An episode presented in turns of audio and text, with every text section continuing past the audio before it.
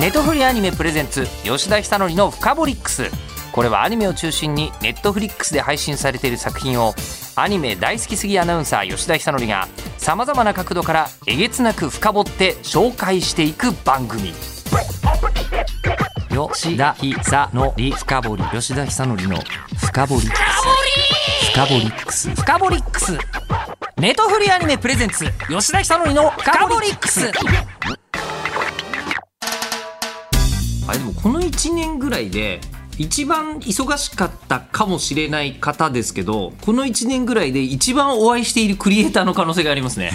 えー、ネットフリアニメプレゼンツ吉田久典のフカボリックスそれではご登場いただきましょう。リコリスリコイルの監督足立慎吾さんです。どうも足立慎吾です。今日はよろしくお願いします。帽子をかぶった足立さんに今年度何度お会いしたか そうですね。本当吉田さんのにはもういつもお世話になってばっかりで、ね、お世話は何もした覚えはないんですけどいるんですよねそこに。で それこそこうリコリコって、まあ、オリジナル作品ですから、えー、初めの段階ではみんなが全貌を全く知らない。ですね。当然ですけど、うん、で、えー、ちょうど放送が始まる前にアニメジャパンというイベントがありました、はいはい、でまさにこれが3月のこの時期今年もまたまあ、行われるわけですけど、はい、そのアニメジャパンで、えー、リコリス・リコイルのステージがありまして、えー、でそこで足立さんとお会いしております。まだだいぶ弱気な時ですよね。弱気で。したね。あの時は足立さん弱気でしたね本当に。いやあのあの時はあのもうタイトルからも別に戦うかどうかなんて全然わかんないし、みたいな状態だからあの一番初めにそこで公開されたポスタービジュアルが、ええ、なんかこう喫茶店の物語みたいな感じだったんですよね。そうですねねおはこびさんの格好をしている千里と滝名がいてみたいな。で、えーと、よく見ると周りに散っている甘いものとか、うん、この食器とかに混じって銃もあるかな？ぐらいの感じでしたよね。そうですね。でしたよね。で、そういうふうに、あの、なんていうんですか、初めからバトルものだと思われたくないみたいな。そうですね。なんか、ある程度お客さんを限定してしまうかなっていう不安があったのもありますし、うん、まあ、自分がもし、まあ、これキービジュアルをどうするかっていうことを最初にテーザービジュアルですけど決めた時に例えばなんか銃を構えてるチャトと滝名が背中合わせでっていうようなまあありそうなガンクションもののビジュアルっていうものを見た時自分だったら見ないかなって思っちゃったんですよね。だからとりあえず幅広い人に見てもらうあの上でテザーの段階では、まあ、ちょっとそれは一くしとこうというのはちょっと最初に言ったんですよ。でもただ浅浦さんはね、まあね、弁当の方ですからね、アニメ浅浦さん時点でもう、まあ、知ってる人は分かるとは思うんですけどね。うん、いや、でもその状態で、まだ足立さんが初監督作品だったので、えー、で、えっ、ー、と、こう、アニメファンとして、足立さんのことを作品を通して見て、そしてなんやかんやですんごくよくお会いしてるんですよ、うん、本当に。でその度に話を聞いてあ本当にいろんなこだわりがあるな足立さん。うんこだわり。うんどうかな。こだわり。で最近こう人間得意なことって何かっていうと、う無意識のうちに努力だと思ってやってないことが得意なことだみたいな。話を聞いて前あの足立さんがキャラクターデザイナーとしてこうやっぱり、えー、すごいこう売れっ子になられていくところでお話聞いた時に婦人服の売り場に可愛いものを探しに行くっていうのを聞いた時に、うん、あここまでするから本物なんだなって思った覚えは めっちゃありましたけど。いい感じのニューハーフになったかもしれない。ヨガヨならね。ヨガヨなら、うん、だから女の子の服とか、うん、そういうのはまあ子供の頃とかでも結構いいなって思ったりした方ですよ可愛いものに対して敏感な人が作るから可愛いものができるわけじゃないですか。うん、そうなのかな。うん、で、えっと、ただそれで同時に聞いたのは、足立さん、やっぱり面白いもんも同じぐらい好きじゃないですか。うん、エンターテインメントとして面白いっていう。うんうん、だけど、今までは、それこそ、あ、それが一応、足立さんのプロフィールでご紹介すると、あの、足立さんはもともと、こう、いわゆるこう、アニメーターさん出身でいらっしゃる。わけですよ、はい、大阪芸術大学映像学科を卒業後にアニメの世界に入られまして機動戦艦なでしこで動画担当6万エグゼで作画監督。で、え、その間にそうですねワーキングのキャラデザとかがあってソードアートオンラインシリーズでもキャラクターデザインとか総合作画監督とかやられて、ええ。それこそ行きましたよ。ソードアートオンラインの僕は展示とかね。上野の森でやってたやつ。もう足立さん壁画職人みたいな感じになってましたよ。いやいや見ました。自分も行きましたから、はい行きました。ええ。もう。あんなにでかくなるとは思わなかったですけどね。もともとはこのねこの動画用紙に書いていらっしゃった、そうそうそうですよね、絵がね。もう本当壁画みたいにいっぱいこう飾られていたりとかしていてアニメファンの中で、まあ、足立さんのインタビューまで聞かない人はクレジットをご覧になってる方は絵のプロだっていうふうに思ってらっしゃった方がとっても多いと思うんですよ。でそうするとアニメの世界には作画アニメと言われるジャンルがございましてなんかものすごく頑張って絵を作っていることが第一ですみたいな。ことで足立さんが初監督だったら来るんじゃないかなと思ってた方がいたかと思うんですけどぶっちゃけて言うとどうエンターテインメントでしたよねリコリス・リコイル。そうですね。そのような感じになるようにしたいなとは思ってましたけどね、うん自分で初めて監督やるんだったら、まあ、絶対そうしたいみたいなのがあったんですか？うーんなんか13本あるわけじゃないですかテレビシリーズって、はいはい。まあ、トータルで尺で考えたら、まあ、単純に30分で考えれば6時間半あるわけですけど6時間半の映画を13分割して放送してるっていう感じのものにはしたくなかったって感じですね。にはしたくない。はい、だから1話1話毎週毎週こう植物的な面白さをこう与えてうん受け取ってもらえるっていう感じの、まあ、エンタメっていうそういうものでありたかったかなとは思ってますね。あの足立さんと話してると時々感じるのが足立さん尺にめちゃくちゃ敏感ですよね。監督さんにもいろんなタイプがいらっしゃると思うんですけど、えこうあのその映像の世界その設定の世界とかが大切って思う方がいても不思議はないと思うんですけど、尺がなんか足立さんの中にものすごいキーポイントになってるなって話聞いてると時々思うんですね。えー見習いディーバとか一緒にやらせていただいてる時も、はい。あの初めどうなるか分かんないわちゃわちゃ感がいいみたいなことをおっしゃっていた、えー記憶があるんですけど、あと間にあの映画大好きポンポさんとか挟まってるじゃないですか、はいはいはい。まさにそう今ネットフリックスで見られるんですけど、ん。ポンポさんのテーマって尺じゃないですか、うん。まあ90分っていうね。そうです。他にもまあもちろんいろんな要素はあるんだけど、全員があそこのテーマに向かって修練していく、ん。しかも漫画はそうじゃなかった。尺が存在しない漫画をアニメーションという映像にするときに尺っていうものすごく重要なポイントがうん。浮かび上がってきてそこに向かって一点突破していく。尺の部分ももちろん関係はあるんですけど、ええ。なんか見てる人が飽きないようにするっていうあちょっと長いな、うん、ちょっと退屈だなっていうのが、うん、起きない方がいいなっていうのは常に思ってて、自分も結構せっかちなんで、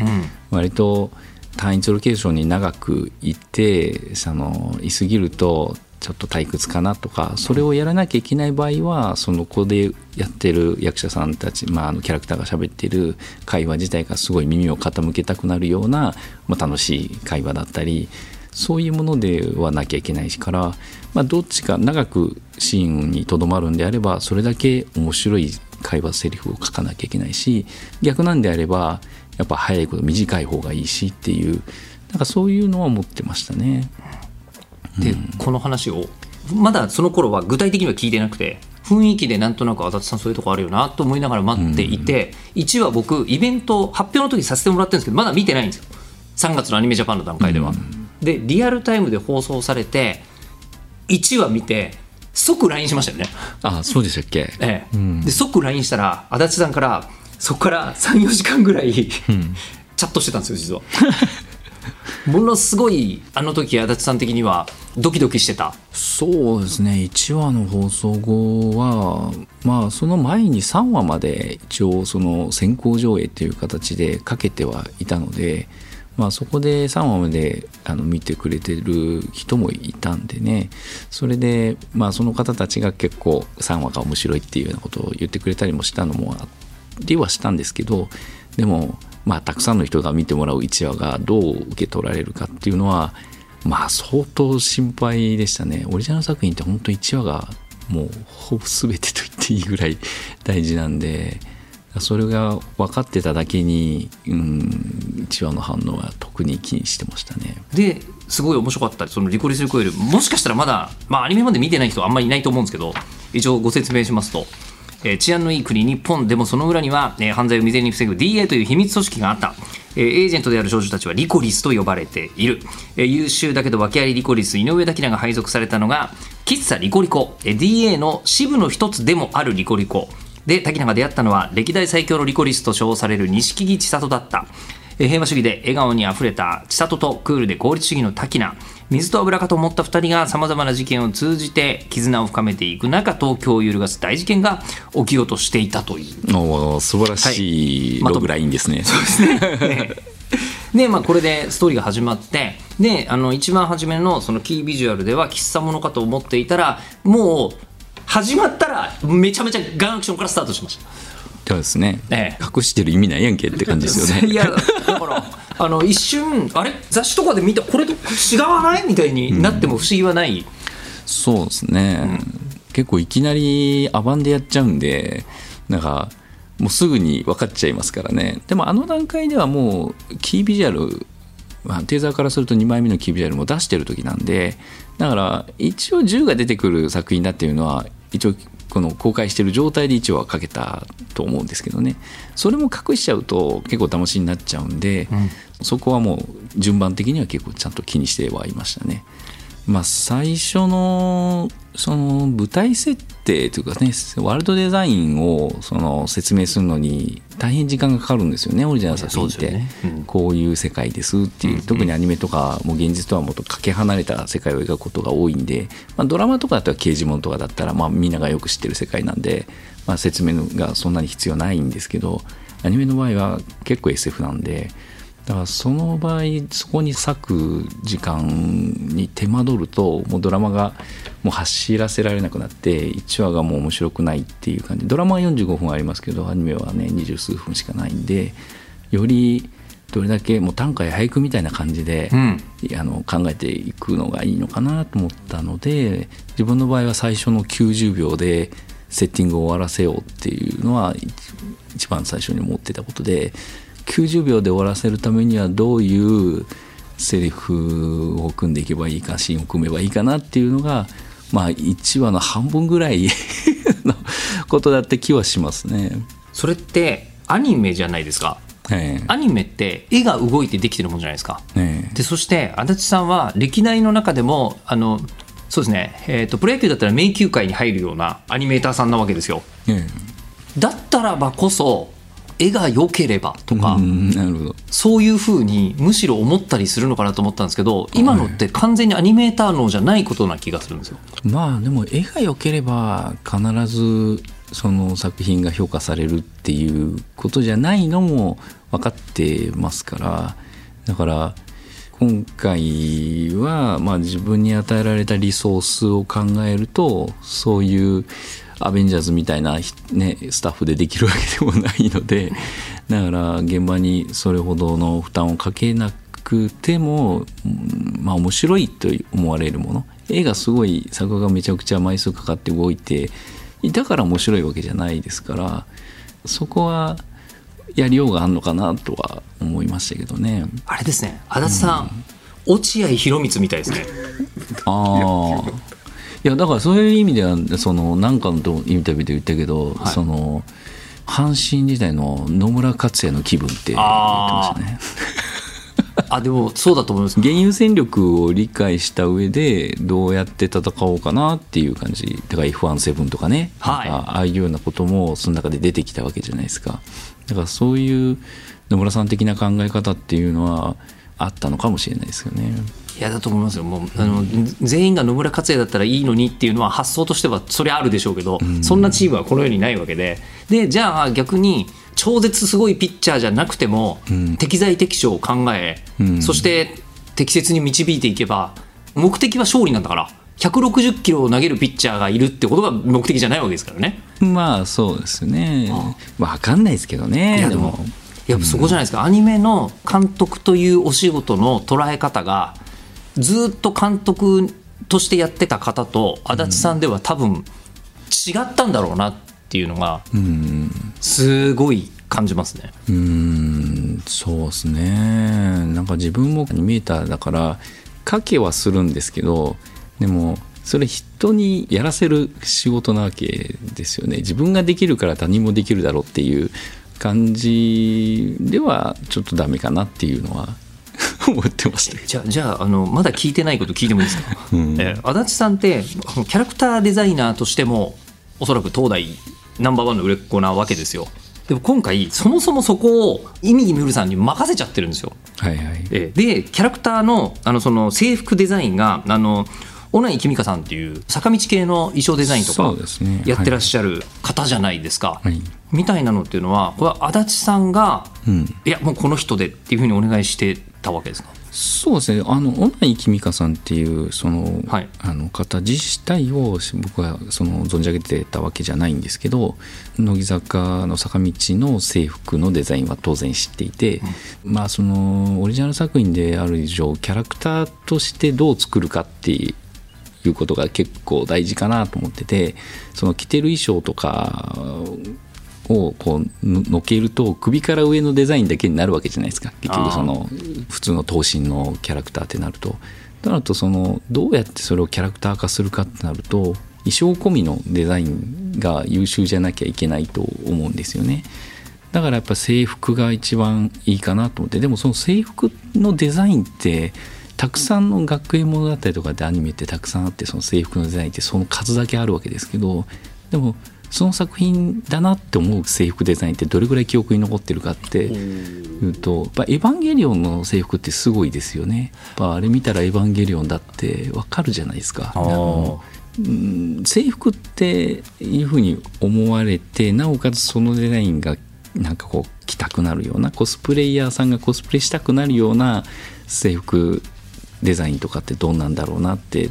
特にリゴリスの場合はもう制服で学生服で街の中に忍び込むっていうようなことが決まってる設定だったからその制服デザイン込みでキャラクターにならなきゃいけなかったのでそれを、まあ、自分とかも含めたアニメーターとかは専門じゃないですか。デザイナーじゃないんで服飾デザイナーさんにやっぱりそこはプロがあるはずだしやっぱ実績のある方にお願いできた方がいいなっていうので、まあ、たまたまアニプレックスはねソニー系なんでまあ同じソニーだから乃木坂もねソニーだからその頼めないのって言ったら、まあ、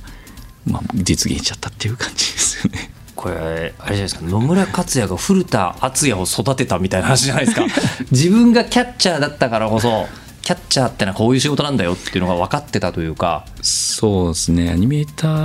ーとかにはなかなか難しい。自分も本当に難しかったですからね。制服のデザインするのは、うん、結果出せてないですしその何かやって、まあ、強い印象を残せたわけじゃないですからやっぱそれは坂道であれだけの印象を残せたデザインっていうのはすごいなと思ったんで、まあ、そこをちょっと使わせてもらおうかなって。おそれも采配の一つですよね、まあ、やっぱプロはプロに任した方がいいというかその専門の人にはそれだけの知見と経験があるんでそういう人に任せた方がいいとは思いますね。それはもういろんなセクションでそう思います。じゃああのイミディさんは？イミディさんはあのもともと好きだったっていうのもあるんですよね。いみぎさんの絵が。足立さんが？そうですね。でうん、漫画家さんではあるんですけど何だったっけなミミさんにも結構話したんだけど電撃魔王かなんかの表紙の雑誌の表紙のそのカラーイラストがその好みの主役根が描かれてるわけなんですけどそれがなんかすごいちょうどアニメ化されてたタイミングで出ててあこれ原作者さんが書いたんだと思って 上手だなと思ったのがもう最初かなと思いますね。その後まあ漫画も読んだりとかして。でまあ会えるような感じではないと思ったんですけど、まあ、たまたま共通の知り合いがいたっていうこれも偶然なんですけどね。それでコミケで、まあ、吉田さんと一緒ですよ。コミケではで仕事を、はい、僕は今度逆の立場で。これはあの説明します。えっとあの僕がその見習いディーバっていうあの VTuber の元祖だって言ってくれる人もいる作品を制作組織した時に、えーと、足立さんにキャラクターデザイン頼みたくてめちゃくちゃうるさいコミケの現場で「お願いします!」って言ったら足立さんがなんとなく「ああ」ってなんとなく OK って言ってくれたでもその時詳細足立さんあんまり聞いてなかったんですよね。そうなんですよ。周り騒がしいから何言ってるかよく分かんなかったんですよね。そう。でその時に、えー、あの足立さんがいいって言ってるんでって A1 ピクチャーズさんに言いに行ってそうかしょうがないですねって言っていただいたっていうことがあったんですけどそうですね、まあ、それの逆パターンというか。そうですね。そのその知り合いからイミさんを紹介されて、はい、ああそうイミギムルだと思って。それでその漫画家さんってなんか仕事のお願いとかできるもんなんですかってその雑誌編集の方にダメとかってね契約とかそういうのあるもんなんですかねとかって聞いて最初は入り口は「いやそんなのないと思いますけど」みたいな「あじゃあちょっとあの電話していいですか?」みたいなこの後はあの年明けにもちょっと連絡先をしてもらっていいですか？みたいなので一応聞いてそれでその後連絡させてもらったんですけど、まあ、彼にお願いしたっていうのはやっぱしその。オリジナルの機械ってすごいあの珍しいんですよね。でそのデザインができるっていうことは。だからそのチャンスをすごい喜んでもらえる人にやってもらいたかったっていうのはあるんですよ。もう激レアなんで自分もガリレードンナの時に長いキャリアのうちであれ1回しかないんでまあもちろん見習いディーバとかはまあオリジナルではありますけど、でもテレビシリーズとしてはあのワンチャンスだったんで。そうだったんでしたっけ？だからそれぐらいすごいチャンスだと僕は思うんですよ。なんですけどそれに対してすごいこうこうガツガツと絶対ものにするっていうそういううんなんですか熱量みたいなものを、まあ、ちょっと感じれる人がやっぱ少なかったっていうのもあってそれで漫画家さんだったらより激レアって思ってくれるんじゃないかなとか思ったりもしましてでちょっと相談してみたって感じですね。で実際にできてきたものを足立さんが見た時に、うん、これだよってやっぱ思うわけですか？そうですね。それもあるしやっぱたくさん書いてくれるんですよねみぎさんって。なんかいろいろそのシナリオを読んでもらってそのシナリオにあるシーンを書いてくれたり漫画家さんなんでセリフに書いて喋ってこれもあの先日発売されたヒロインアーカイブとかにも結構載ってると思うんですけど、まあ、あれ以外にももっとあったんですけどそれがすごい嬉しかったんですよね。作品で遊んでもらえてて、うん、このプロジェクトを本当に楽しんでもらえてるっていうこんなこと言うかもみたいなその作品にちゃんとこうのめり込んで理解して楽しそうにやってくれるっていうのが嬉しかったですねそれは。その時ってもうシナリオはあったんですか？ありましたありました。あったんだ。シナリオあった、はい、はあ。まあそうですよね。シナリオは一番初めあのこう朝倉さんがこれ参加するって決まってから足立さんが後から参加されてるっていうのは、そうですねあのご存知の方も多いと思う話だと思うんですけどでもそうなると先ほどのそのこう90秒をどうするかって考えるのって、うん、ある意味監督だけじゃなくて脚本家さんのお仕事でもあると思うんですよ。うん、うん、そこのところってまあ、朝原さんは全体のなんかこういう物語というプロットの部分は、まあ、ざっくり浅野さんに考えてもらってで各話の決定校にする段階に至るまでは結構何度もそのやり取りをしてるんですよね。そのアニプレックスのスクリプトチームっていう脚本家チームがいるんですけどそこの人の2人来てもらってその人とこう難航も重ねてでこれでいけるなっていう感じの決定校になった後に僕がもう一回そのセリフは全部アップデートするっていう感じですね。そうしないと結局一人の頭の中から出たセリフじゃないと結構やっぱキャラブレてくるのはあるんで、ここでこういうセリフ大体こういう内容を喋りますっていうのはその脚本家会議で一応合意をしていくんですけどそこで一言一句それをそのままではなくて同じ日本語って豊かだから同じことを言うのもそのやっぱワードの選択とかは結構いろいろ様々なのでそこは自分が考える千里自分が考える滝名みたいなだったらこう喋るだろうなこう返すだろうなっていうのは結構フレキシブルに全部の話数に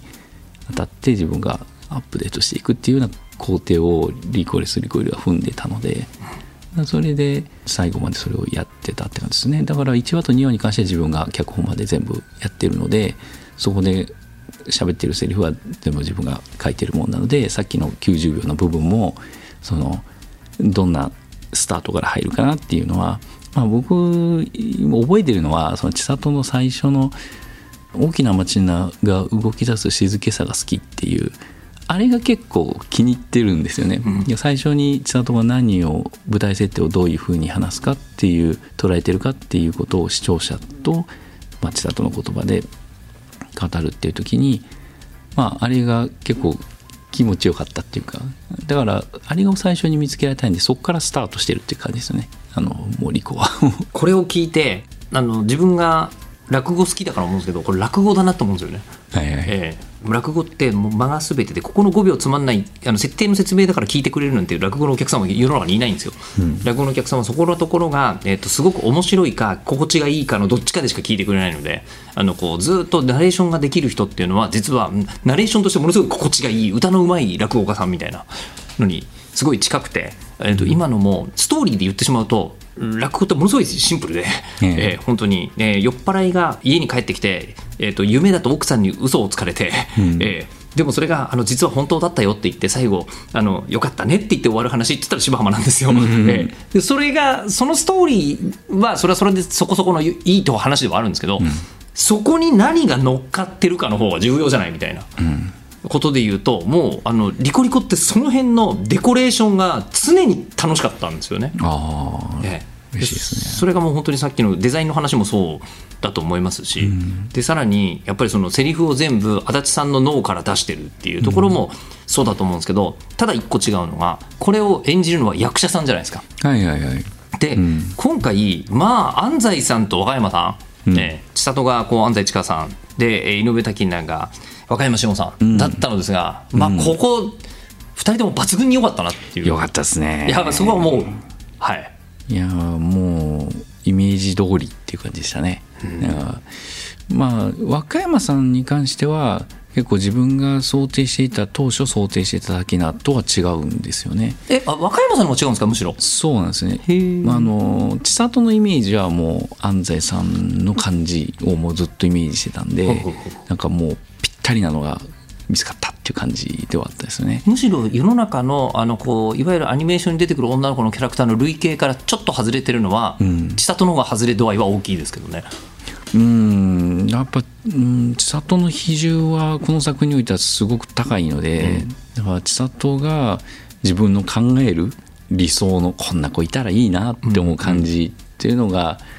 ああるじゃないですか。でそれを探してるわけなんですよねでまあオーディションとかでいろんなたくさんの人のやつを聞いてどれが自分のイメージに一番イメージしている千里かっていう時にもう最初からもうあのたくさんのデモテープもらった時にああこれだってすぐ思いましたね。あのこのチームは一番バッターが重要なんだよみたいなことを考えてる監督が、えええやったぜ長打も打てるし足もあるそんな一番バッター見つけたぜみたいな、かもしれないですね。はいでそれでいうまくはまるぜってなった、そのこうメインの千里に対し、間違いなくあのバディなんだから重要である、うん。滝名は若山さんはイメージとは勘写しじゃなかったんですね。そうですね、最初はもっとその低い声のイメージしてたかなと思います。でうんもっと暗くて冷たい感じのなんか仕事人的なものをだからその千里に対してカウンターに入るキャラクターじゃなきゃいけないってすごい思ってたんでだからそう思ってたんですけど若山さんのお芝居聞かせてもらってちょっと考えが変わったって感じでしたね。特にその部分よりかはその後半に至る滝名の変化を表現できる人の方がいいんじゃないかなってそのスタジオオーディションの時に思ったって感じですかね。それで考え変えて若山さんでっていう感じでしたね。うん。でも事実それは作品としてはうん。完成度がより上がってるというか。まあ分かんないですけどね。なんかまあ結果本当に良かったのでその時は僕はそう思ったっていうだけで結構こうやってたくさんの人が支持してくれてみんな千里も安西さんの千里も若林さんの滝名もみんな大好きだからだから、うん、多分ベストな配役だったんだなっていうのは本当嬉しいですけどね。でこの2人がまあ最後までいろんなことをこう経由してね、えーまあ、あの最後のシーンまでたどり着くわけですけどで最後のシーンはどうだろう？あんまり言わないでおきましょうか。まだ見てない人まだわずかに言う可能性のある、えーネットフリックスで全話一気見できますんでぜひ最後まで見ていただいてでそこであの13話のオリジナルを作るという,、ねえーあのこう監督のお仕事はもうそこまでだったわけじゃないですか、はい。始ま企画が始まる時は。はい。でもただこの間あれですよね。あのイベントであの新作作ると。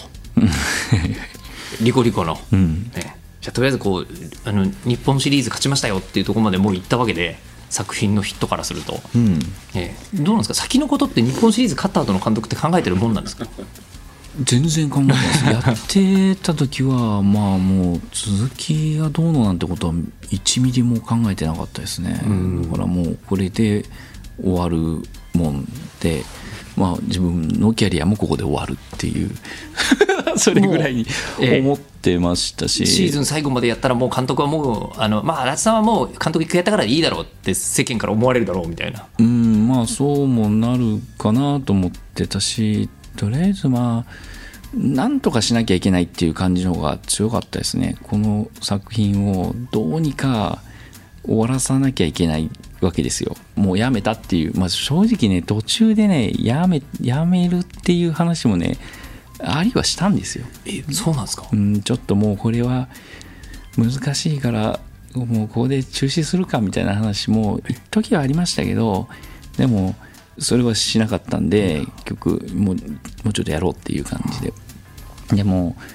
まあゆえになんとかこの作品にたくさんの人が関わることになるわけじゃないですか。だからその人たちに対しても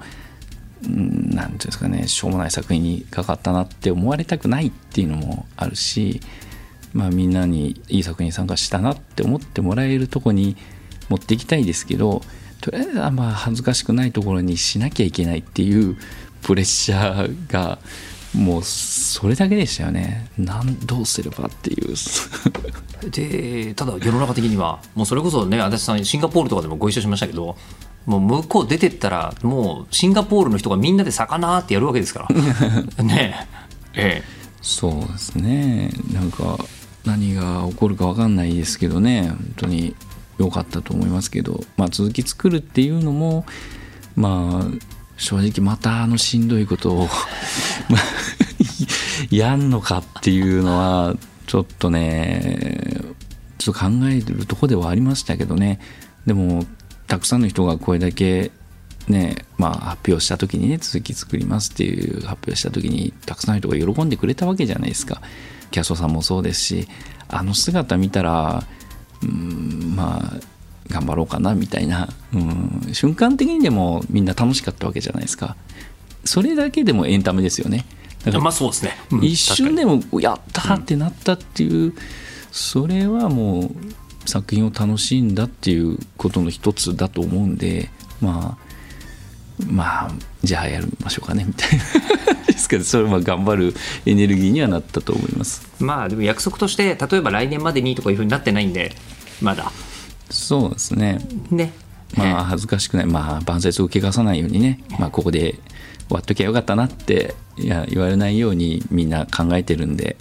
なんかちょっと温かく見守っていただければとといったところで足立慎吾さんに今日はお越しいただきましたどうもありがとうございました。こんなんでいいですか？こういうのだからいいんです。